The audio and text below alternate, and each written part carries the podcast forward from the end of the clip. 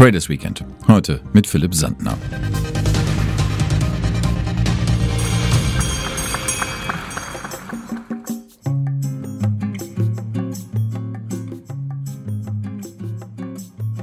Für einen einzigen Bitcoin zahlte man zuletzt 65.000 Dollar. Der gesamte Kryptomarkt ist bei einer Marktkapitalisierung von über 3 Billionen Dollar.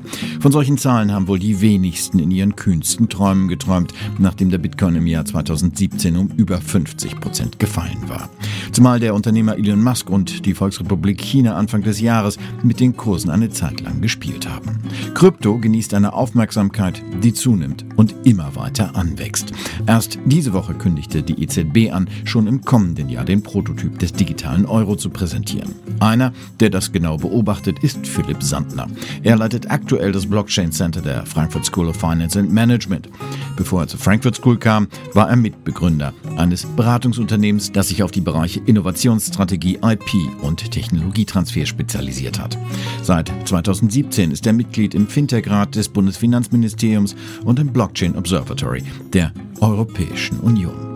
Erst in diesem Jahr wieder zählte ihn die FAZ zu den Top 30 Wirtschaftswissenschaftlern in Deutschland und das Kapitalmagazin führt ihn in den Top 40 unter 40. Von ihm wollte Marc Vasquez-Thies wissen, gibt es eine plausible Erklärung für diese regelrechte Explosion des Marktes und wo lauern die Gefahren?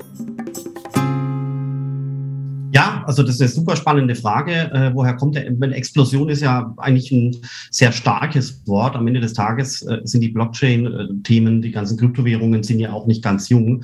Der Bitcoin ist jetzt über zehn Jahre alt. Äh, auch äh, wir am Blockchain Center in Frankfurt predigen eigentlich seit vier oder fünf Jahren immer dasselbe. Der Bitcoin ist auch noch dasselbe. Da hat sich nichts verändert. Also ähm, eine Explosion würde ich mal sagen, ist es nicht. Es ist letztendlich aus meiner Sicht ein ganz langsamer Aufwärtstrend dieser Technologie. Es ist eine Technologie, die sich eben verbreitet über die Jahre und ähm, es ist auch kein Halt oder kein Halten hier zu erwarten. Stattdessen glaube ich, dass es einfach Jahr für Jahr so weitergeht, weil sich die Technologie immer weiter verbreitet. Zwei Beispiele dazu. Man schätzt inzwischen weltweit, dass es über 100, aber wahrscheinlich unter 200 Millionen Bitcoin-Besitzer gibt, also quasi zwischen 100 und 200 Millionen Bitcoin-Besitzer ist schon mal eine Nummer. Das werden tendenziell nicht weniger, sondern mehr, sondern das ist einfach äh, eine Zahl, die weiter wächst. Das ist die Verbreitung der Technologie. Und zu guter Letzt kann man auch bezüglich des Ethereum-Ökosystems sagen, dass dort momentan eine riesengroße Entwickleraktivität zu beobachten ist, dass wirklich viele Leute äh, in diesem Blockchain-Ökosystem programmieren, Firmen starten und so weiter und so fort. Und man schätzt die Anzahl der Programmierer ungefähr auf 100 bis 150.000 Menschen, die weltweit mit Ethereum programmieren können, die die Fähigkeit haben, das zu tun, die auch Tag für Tag arbeiten äh, an diesem System, neue Startups auf die Straße äh, stellen und so weiter und so fort. Das sind alles Zahlen, wie vorher gesagt, die 100 bis 200 Millionen ähm, Bitcoin-Besitzer weltweit und auch die 100 bis 150.000 Ethereum-Programmierer weltweit. Das sind alles Zahlen, die werden ja nicht mehr kleiner, sondern ganz im Gegenteil, das sind Ökosysteme, die hier herangewachsen sind über die Jahre. Und es geht natürlich so weiter. Und äh, das geht 2022 so weiter, 2023 so weiter. Äh, das ist einfach eine, eine ganz normale Technologie. Trendbewegung, die hier entsteht, eine Technologie, die sich über die Jahre hinweg ganz, ganz, ganz langsam, aber ganz signifikant weiter verbreitet. In den USA ist ja vor kurzem der erste Bitcoin-ETF an die Börse gegangen. Und denken Sie, dass man in Deutschland bzw. Europa auch das Gleiche erwarten kann in Zukunft? Ja, spannende Frage, weil wir haben das ja schon längst. Also in, äh, in der Schweiz und in Deutschland gibt es schon einige Bitcoin-ETF, so. ETNs, äh, die schon äh, da sind. Ähm, es gibt zum Beispiel eine Internetseite, die heißt irgendwie Just ETF oder so ähnlich, die sortieren ETFs und äh, ordnen die so ein bisschen. Die sagen, dass das Bitcoin-ETF-Segment äh, das interessanteste derzeit ist überhaupt, äh, mit dem größten Durchsatz, mit dem größten Interesse. In der Schweiz gibt es die Firma, ich glaube, 21, 21 Shares heißt die, äh, die haben eben zahlreiche ETFs schon gebaut. In Frankfurt gibt es Iconic Funds, die haben auch schon ETFs auf Bitcoin-Basis gebaut, gehandelt werden, die zum Beispiel an der Frankfurter Börse oder an der Börse Stuttgart. Äh, das ist alles in Europa äh, schon längst da. Aber natürlich ist der amerikanische amerikanische Markt wesentlich größer und die Signalwirkung, die von dem amerikanischen Markt ausgeht, ist ebenfalls viel größer. Deswegen ist die Frage sehr, sehr, sehr gut, ähm, weil die ja natürlich auch darauf hindeutet, dass von diesem Markt eine, gerade in Amerika eine sehr große Bedeutung und auch eine gewisse Signalwirkung ausgeht. wenn die SEC in Amerika, also die amerikanische BaFin, äh, sich äh, dazu bereit erklärt, einen, eine Art spezieller Bitcoin-ETF zu genehmigen. Was würden Sie den neuen Investoren empfehlen, direkt Bitcoin zu kaufen oder eher auch in ETFs zu investieren? Ach, das ist eigentlich äh, einerlei. Es kommt immer so ein bisschen drauf an, ob man sich intensiv mit der Technologie beschäftigen möchte, äh, auf welche Risiken man sich aussetzen möchte und so weiter. Wenn man einen Bitcoin-ETF kauft, ist es sicherlich ähm, ja risikoärmer in gewisser Weise, weil ich habe natürlich noch die Volatilität, aber ansonsten die Verwahrung von den Bitcoins, das ganze regulatorische und auch potenzielle IT-Risiken sind quasi abgekapselt in dem ETF. Alternativ dazu kann ich mich bei einer Kryptobörse anmelden. Gibt es auch einige hier in, in Deutschland, auch mit BaFin-Zulassung ist das Sicherheitsniveau auch sehr hoch. Man muss sich halt ein bisschen mehr selber drum kümmern. Und deswegen ist wahrscheinlich äh, die Maßgabe der Dinge, inwiefern man sich technisch mit dem Thema beschäftigen will, in dem, inwiefern man sich inhaltlich mit dem Thema beschäftigen will.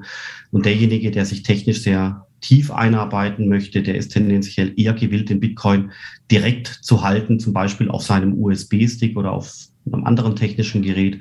Und derjenige, der technisch nicht so sehr versiert ist, der würde tendenziell eher den ETF kaufen.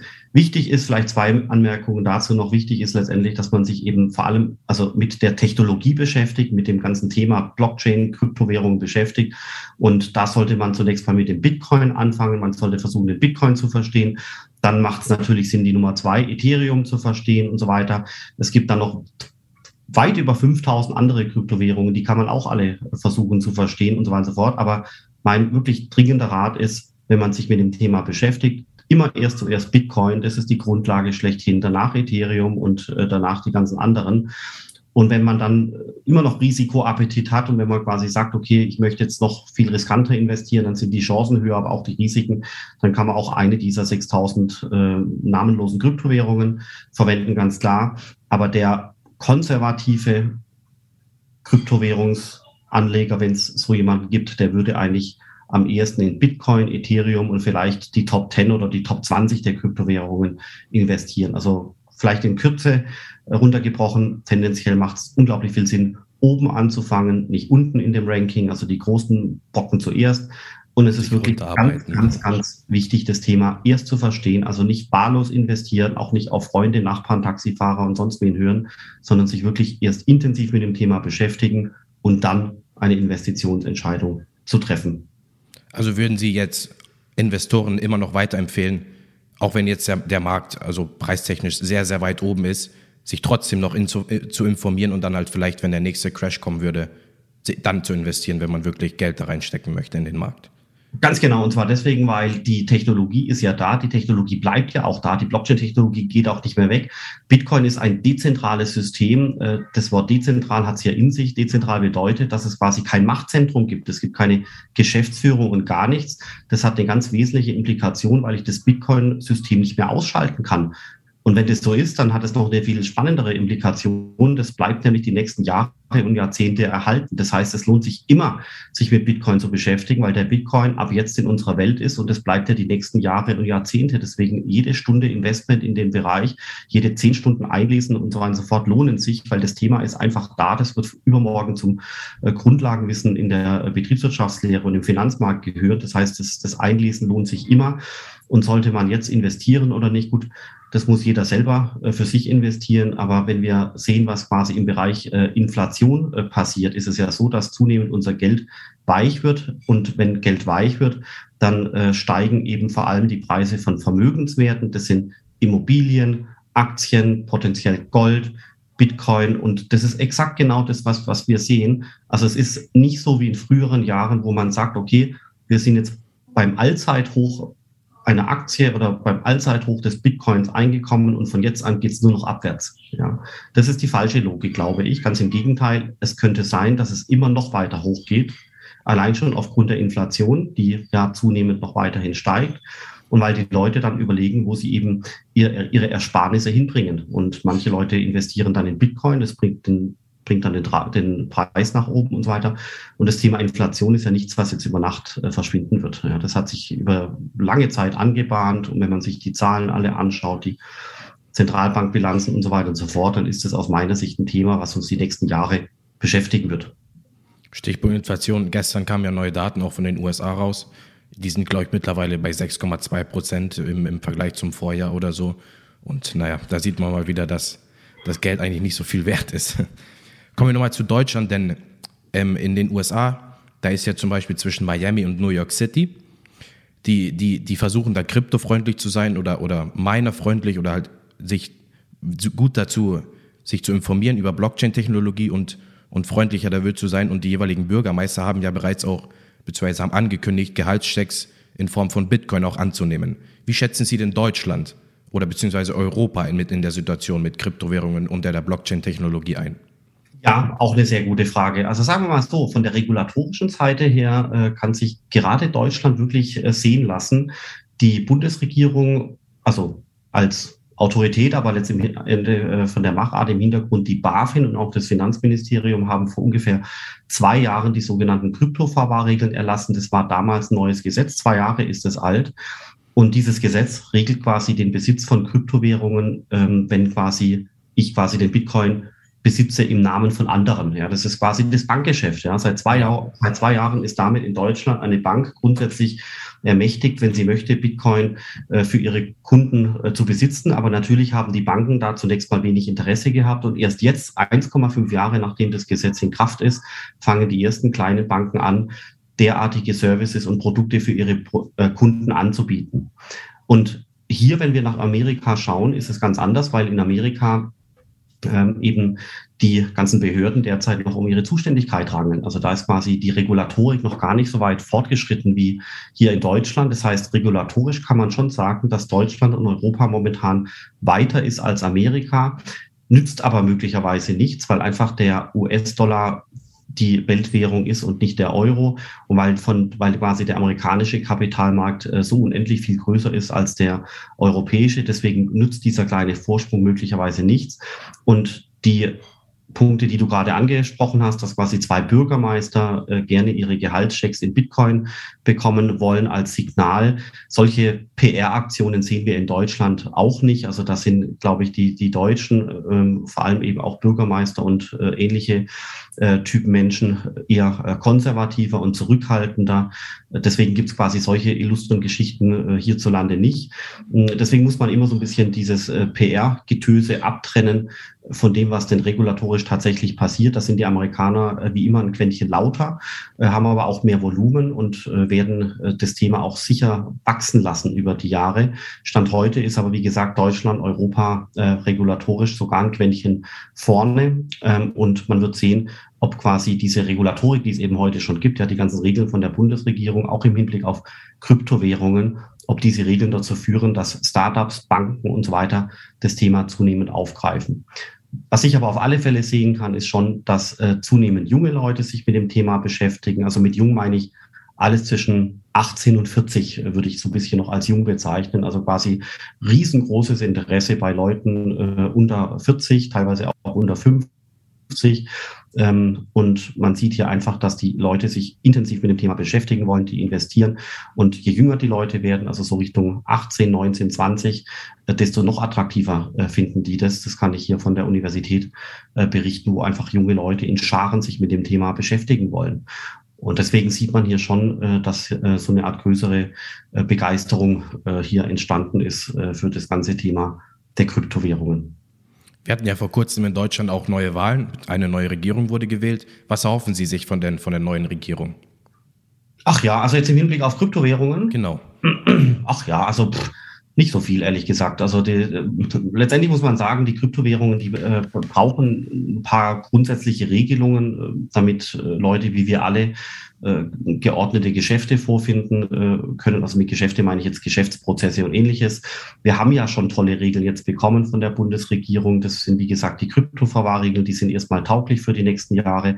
Dann gab es noch ein paar weitere Gesetze, die äh, im Bitcoin-Bereich entstanden sind ähm, oder im Kryptowährungsbereich des Vorstandortgesetz zum Beispiel, dann im Bereich digitale Wertpapiere noch das elektronische Wertpapiergesetz und nächstes Jahr kommt noch die Markets in Crypto Assets hinzu. Also damit ist das ganze Thema Kryptowährungen also wirklich allumfassend für Gesamteuropa reguliert.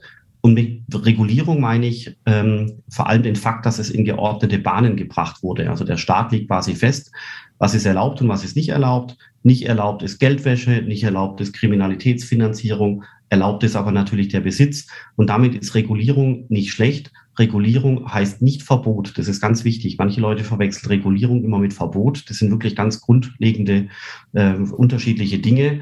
Und all diese Vorhaben, die ich jetzt gerade genannt hatte, die sind teilweise schon in Kraft, die sind teilweise auch schon auf den Wert, auf den Weg gebracht. Deswegen äh, muss man von der neuen Bundesregierung hier ehrlich gesagt gar nichts erwarten.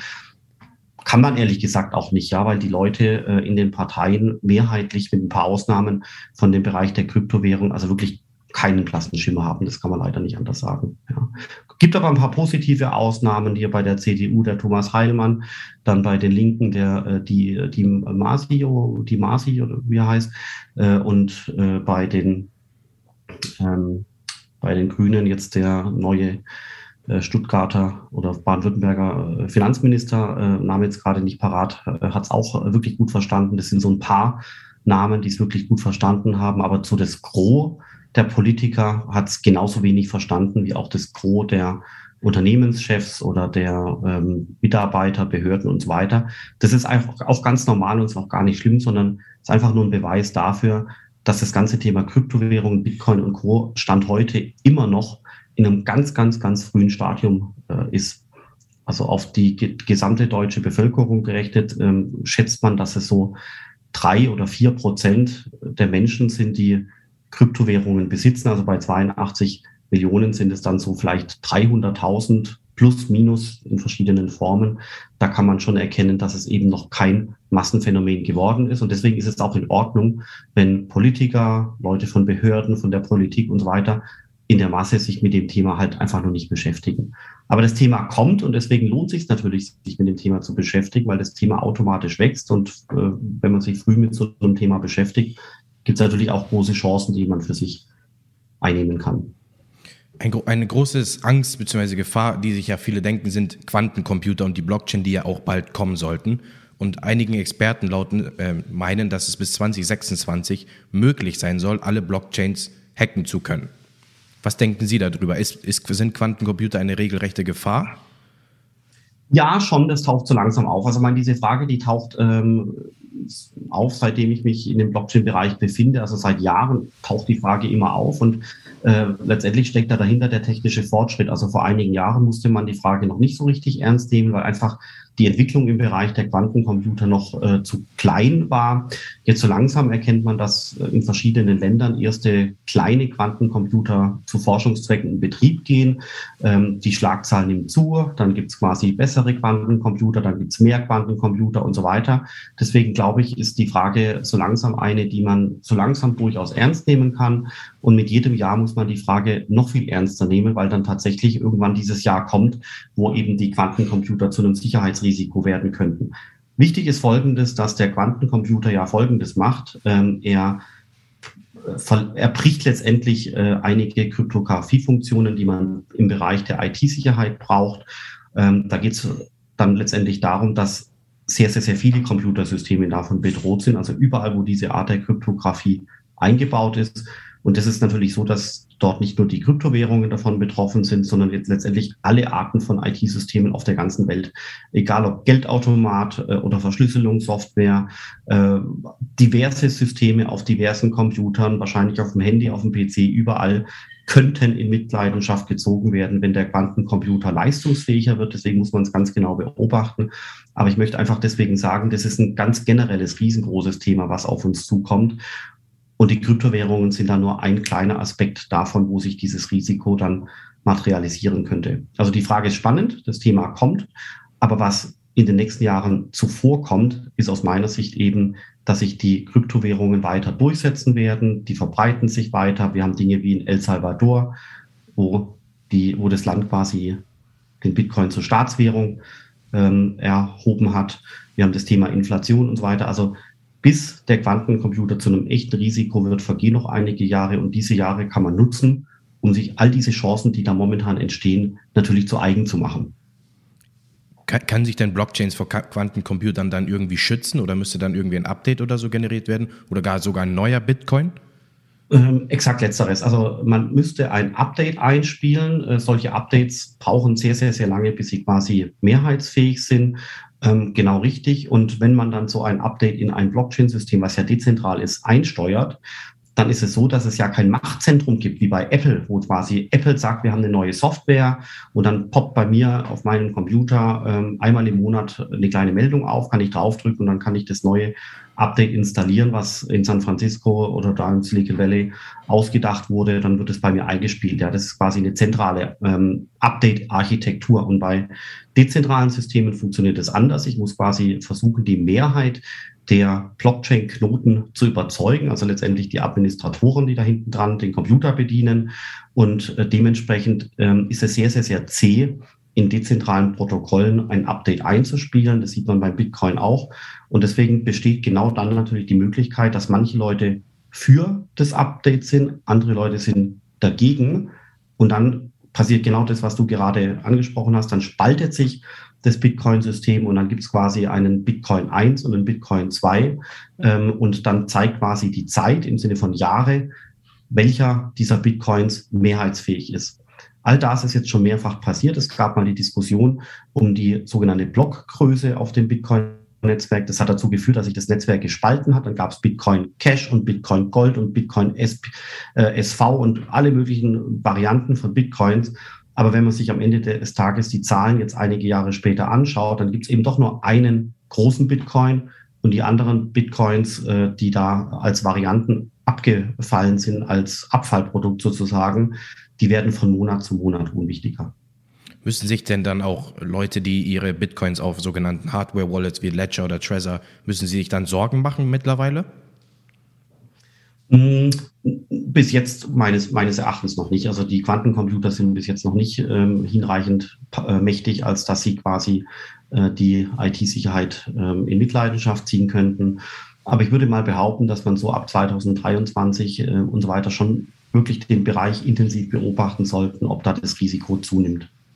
Sie haben auch die ganze Zeit von Up Updates gesprochen und es bald kommt ja auch ein neues Update wieder für, für, für Bitcoin, sogenannte Taproot. Was hat es damit auf sich? Ja, also das Taproot-Update äh, wurde ja schon angekündigt, ist auch schon seit, seit langer Zeit in der Diskussion und jetzt wird es dann tatsächlich dann scharf geschaltet ähm, in den nächsten äh, Wochen.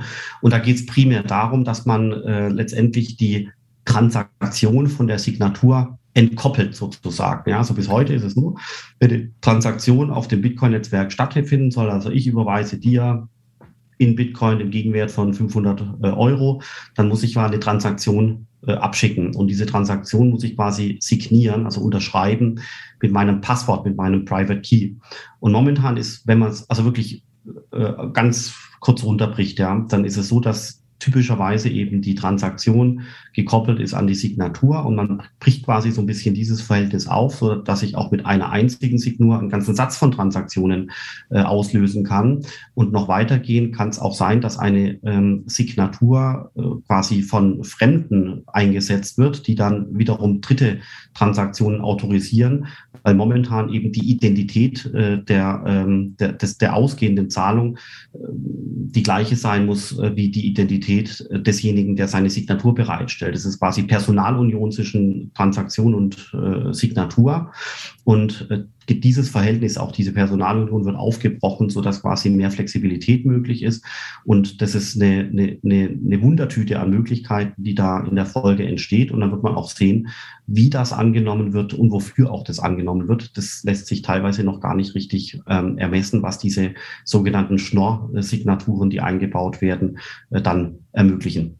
Sie haben das ja gerade eben schon angesprochen, aber wie kann man denn so ein Update in ein dezentrales System denn überhaupt etablieren? Ja, das ist eine, eine, sehr, sehr gute Frage. Könnten wir jetzt auch ehrlich gesagt stundenlang drüber reden. Die Kurzform ist so, dass quasi in dem Bitcoin-Netzwerk gibt es Leute, äh, die äh, die Codebase äh, quasi äh, zur Verfügung gestellt haben. Also Bitcoin ist ja Open Source, das heißt, jeder kann reinschauen und sich den Programmcode von Bitcoin anschauen. Und wenn dann jemand sagt, okay, hier in der Architektur des Codes könnte man was besser machen, dann schlägt er quasi seine Verbesserung der Community vor. Dann gibt es verschiedene Foren, da versuchen die Leute dann ihre Verbesserung äh, zu erklären, die versuchen dann ihre Verbesserung auch durchzusetzen.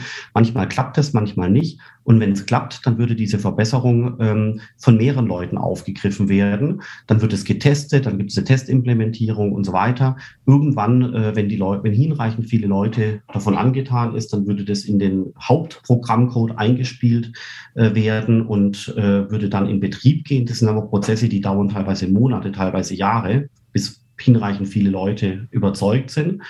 Und dann im Prinzip wird man sehen, ob äh, die Leute, die die Bitcoin-Knoten betreiben, also die Administratoren, ob die das plötzlich auch gut finden oder ob sie es abstoßen.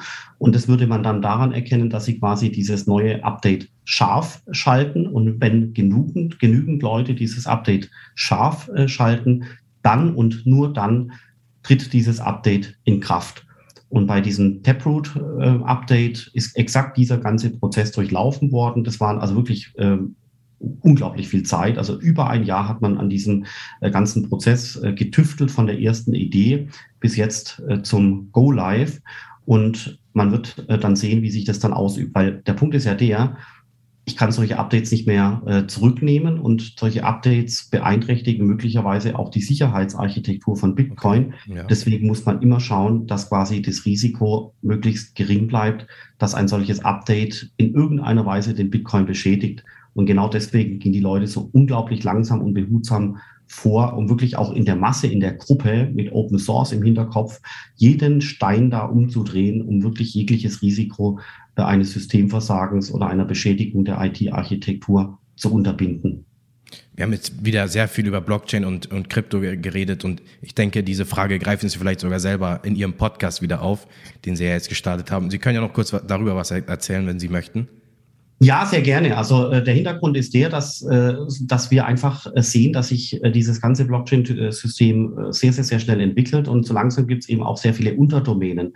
Alles begann mit dem Bitcoin, dann gab es die ersten Smart Contract Plattformen wie Ethereum. Jetzt geht's weiter. Es gibt digitale Wertpapiere auf Blockchain-Basis. Die Diskussion um den digitalen Euro auf Blockchain-Basis ist entbrannt. Die Diskussion um eine Identität, also Personalausweis auf Blockchain, äh, ist jetzt mal zumindest gestartet worden. Also ich, man sieht wirklich überall entstehende Unterdomänen, äh, wo die Blockchain eine gewisse Rolle spielt. Und man schafft es einfach gar nicht mehr äh, so einfach, ähm, hier Herr der Lage zu bleiben und sich den Überblick noch äh, zu erkämpfen. Und deswegen dachten wir eben auch einfach mit dem Simon Seiter, der ist ja bei Haug und Aufhäuser, Head of Digital Assets, und auch mit dem Johannes Blassel, der ist bei EY, Rechtsanwalt, dass äh, wir, wo wir viel mit Leuten sprechen und auch schon das seit einiger Zeit tun, dass wir einfach uns regelmäßig austauschen müssen, was, was quasi so passiert im Markt, wer macht was und warum überhaupt und was passiert hier in Deutschland, was passiert anderswo. Und dann haben wir uns einfach überlegt, ähm, wenn wir das sowieso machen, kann man eigentlich nebenher auch auf die Aufnahmetaste äh, drücken und quasi das Band mitlaufen lassen. So ist dann unser Podcast äh, entstanden, den wir irgendwas mit Krypto äh, genannt haben. Gibt es jetzt zwei Folgen, mehr gibt es noch nicht. Und eine Alternative wäre natürlich gewesen, dass wir uns dann immer hinsetzen und unsere Gedanken und Konzepte und Ideen aufschreiben, einen Artikel und dann ins Internet setzen. Aber das Schreiben kostet halt so unendlich viel Zeit äh, und kostet auch abendelang immer äh, die Muße, fehlerfreie Texte zu produzieren. Die Zeit haben wir einfach zunehmend nicht mehr. Und dann dachten wir, dass ein Podcast eigentlich ein schönes Medium ist, um einfach dieses Wissen und auch vielleicht diese Gedanken und Ideen und so weiter äh, dann doch noch ähm, rüberzubringen, weil es uns eben auch einfach Spaß macht, ähm, in dieser Community aktiv zu sein und auch einfach Spaß macht, äh, möglicherweise die ein oder andere Idee äh, zu diskutieren. Ähm, und jetzt schauen wir mal, ob Podcast da ein guter Modus ist. Klingt auf Bei jeden euch klappt ja auch ganz, ganz, ganz toll, ja, Klingt auf jeden Fall sehr, sehr interessant. Ich nehme an, es gibt es auf Spotify dann zu, zu hören. Spotify haben wir schon technisch hinbekommen, YouTube haben wir auch hinbekommen. Äh, Apple ist ein zentraler äh, Gateway und zentraler Intermediär. Da kämpfen wir noch, dass das da eingespielt wird. Ähm, das wird, werden wir sicherlich auch noch hinbekommen, haben andere Leute auch schon geschafft. Das Wochenende steht ja vor der Tür. Was machen Sie denn, um mal abzuschalten, um mal nicht die ganze Zeit an Bitcoin oder Blockchain zu denken? Ach gut, ich habe eine Familie, äh, da bietet sich immer an, äh, mit den kleinen Kindern, vier und sechs, äh, sind die Ausflüge zu machen, entweder zu Fuß, mit dem Fahrrad, mit dem Auto, gibt es unendlich viele Möglichkeiten. Jetzt kommt der Winter, gibt es auch schöne Museen.